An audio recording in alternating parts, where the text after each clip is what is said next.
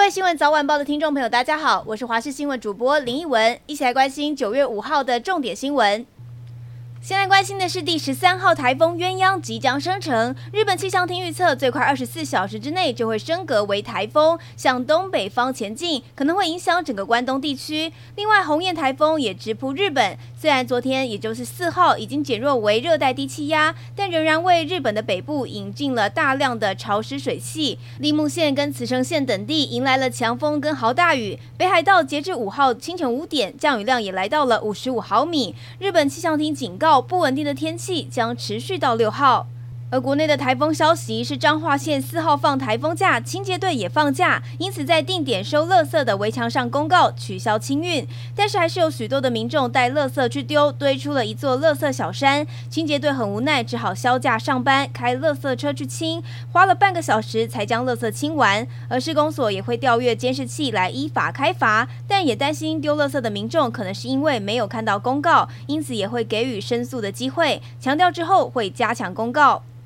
而受到连续两个台风的影响，屏东往返小琉球的航线从上周四到今天只有一天开航，六天就停了五天。不但当地的观光受到影响，有游客没有赶上回到本岛的船也受困在小琉球。往返两地通行的民众都等着开航。现在有人担心岛上的物资会不会不够，而居民表示说暂时没有问题，希望明天也就是六号能够顺利的恢复航班。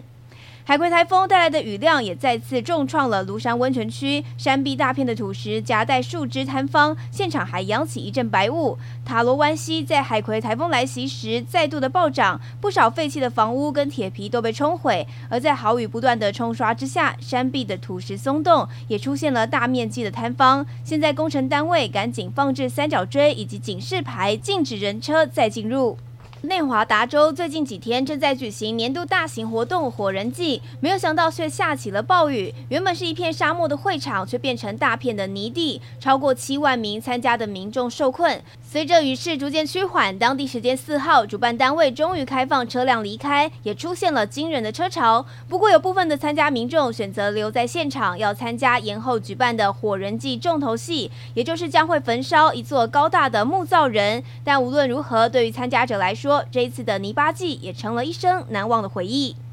再关心的是体育焦点，天使二刀流球星大谷翔平最近多灾多难，因为右手尺侧副韧带撕裂，宣告本季不会再登板投球。但是向来是拼命三郎的他，照常上场打击。原本今天天使对战金莺的比赛，他要担任第二棒先发指定打击，不过在赛前练习时，因为挥棒的过程当中不慎受伤，被移出了先发打线。而天使球团也证实，大谷的右腹斜肌紧绷，让球迷也担心欧塔尼桑是否太劳累的问题。